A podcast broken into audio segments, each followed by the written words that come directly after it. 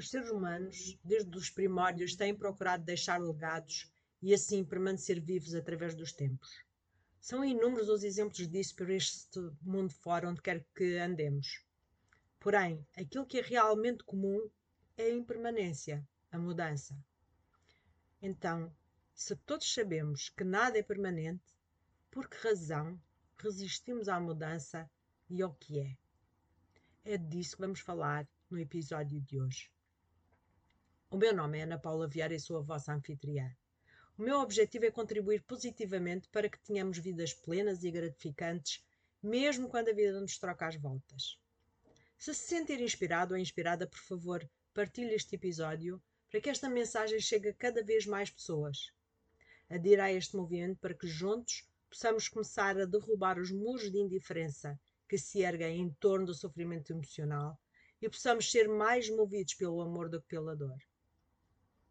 Ao longo da história da humanidade têm sido edificados castelos, monumentos, templos, tudo representações que pretendem evocar marcos históricos, feitos heróicos, símbolos da governação ou santuários. A maioria dessas obras talhadas na pedra foram projetadas com a intenção de superar os testes do tempo e perdurar para sempre. Porém, todos sabemos que até a pedra está exposta à erosão. O que é realmente permanente é a impermanência. Mas a verdade é que, apesar de sabermos que nada é permanente, continua a haver pessoas que se comportam como se fosse. E eu não sei como é convosco, mas eu sinto-me cansada de ver comportamentos insanos em pessoas que, pelas posições que ocupam enquanto líderes, deveriam ser as primeiras a dar bons exemplos. Ao refletir sobre a destruição discricionária e gratuita a que temos assistido nos últimos dias, depois de dois anos de pandemia, ocorrem-me apenas duas palavras: insanidade e inutilidade. E faça tudo isto, o quão importante é alimentarmos a esperança e a compaixão. Mostrarmos compaixão. Porque todos nós, sem exceção, perdemos muita coisa ao longo dos últimos dois anos. Com a pandemia, todos nós, em todo o mundo, temos vivido dias difíceis e já beneficiávamos com certeza todos nós de uma trégua. Claro que se contabilizarmos as, no as nossas perdas pessoais e compararmos a nossa realidade à escala global, podemos considerar que temos sorte. Mas o facto de, no nosso país, termos melhores resultados segundo os padrões globais, não significa que não tenhamos sofrido também, uns mais do que outros, e tampouco que sejamos indiferentes ao sofrimento alheio. E se eu falo em compaixão face a atos deliberados que afetam inocentes, é porque, na realidade, só faz a guerra quem não conhece o amor e se alimenta do medo. A vida está cheia de mudanças e, sem dúvida, que por vezes ela é dura, injusta até, com perdas que temos de suportar, de enfrentar e superar. Mas o ódio gera mais ódio o medo gera mais medo. Se queremos paz, precisamos de cultivar a paz dentro de nós primeiro. Uma frase que a minha mãe usava muito é que não há mal que sempre dure, nem bem que nunca acabe. Ou seja, tudo é impermanente, mas nós tendemos a esquecer-nos disso. E esta é uma lei da vida que eu respeito muito, porque se nós conseguirmos abraçar a impermanência de todas as coisas, apreciar o que temos enquanto temos, sem nos apegarmos demasiado a isso. A vida, de facto, torna-se mais leve. E eu sou a prova viva disso. Se nós conseguirmos aceitar o que não podemos mudar e nos focarmos naquilo que realmente podemos fazer, libertamos-nos de muita dor e sofrimento emocional desnecessário. E se nós estivermos dispostos a ouvir o nosso coração, até as nossas perdas, os nossos desafios ensinam-nos algo muito importante. Eles lembram-nos constantemente que não devemos tomar nada por garantido e tão pouco levar as coisas demasiado a peito. Que devemos continuar, persistir em vez de desistir, até de desafiar as probabilidades. para sermos nós próprios, independentemente de tudo o resto, e sermos gratos por tudo aquilo que temos e pelo caminho que já percorremos. E acima de tudo, para não olharmos apenas e só para o nosso umbigo.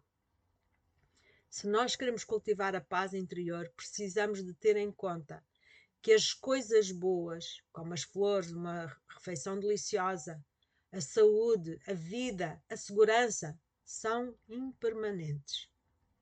Talvez se perca o nosso emprego preferido, ou a pessoa que amamos nos traia, ou o nosso carro avarie. Quem sabe aquele restaurante que adoramos encerre, ou a, as calças de, de ganga que tanto gostamos deixe nos servir. A verdade é que também as coisas más são impermanentes.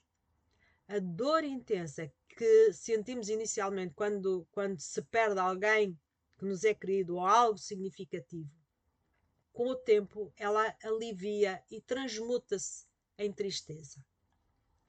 E a verdade é que ao fim de dois anos de pandemia ela está mais ou menos controlada, apesar de ainda termos um longo caminho a percorrer. E esta guerra também irá terminar. Mas para podermos lidar melhor com as nossas perdas. Aquilo que nos ajuda é voltarmos para dentro e focarmos neste princípio budista fundamental de que tudo é impermanente.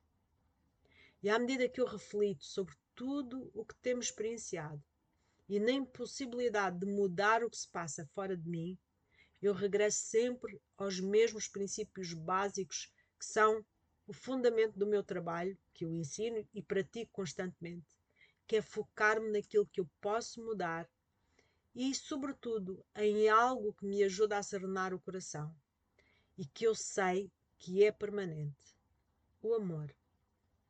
Porque, apesar de tudo, nem tudo é impermanente. Sim, a coisa mais importante do mundo, o amor, não é impermanente. Antes, pelo contrário, é permanente. Não podemos, de facto, impedir a morte de ocorrer, de a tempestade acontecer. Não podemos impedir o fim de relações onde o amor não dura. E a nossa capacidade de amar, ela de facto é permanente e está sempre conosco. O amor que partilhamos as memórias das nossas vivências, o que somos graças às pessoas que cruzaram o nosso caminho, tudo isso permanece conosco. E os sentimentos de perda mostram-nos simplesmente o que ainda amamos e o quanto continuamos a amar.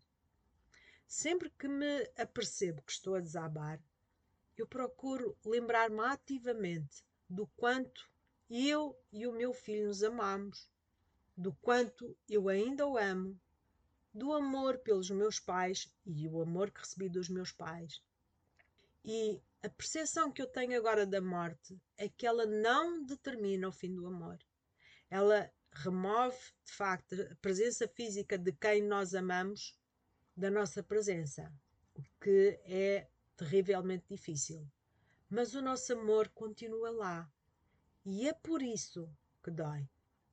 Por isso, face a tudo isto que estamos a vivenciar neste momento, a minha pergunta é: que pensamentos é que está a entreter?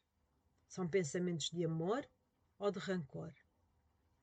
Onde é que fixa a sua atenção? No que pode mudar ou no que não pode mudar?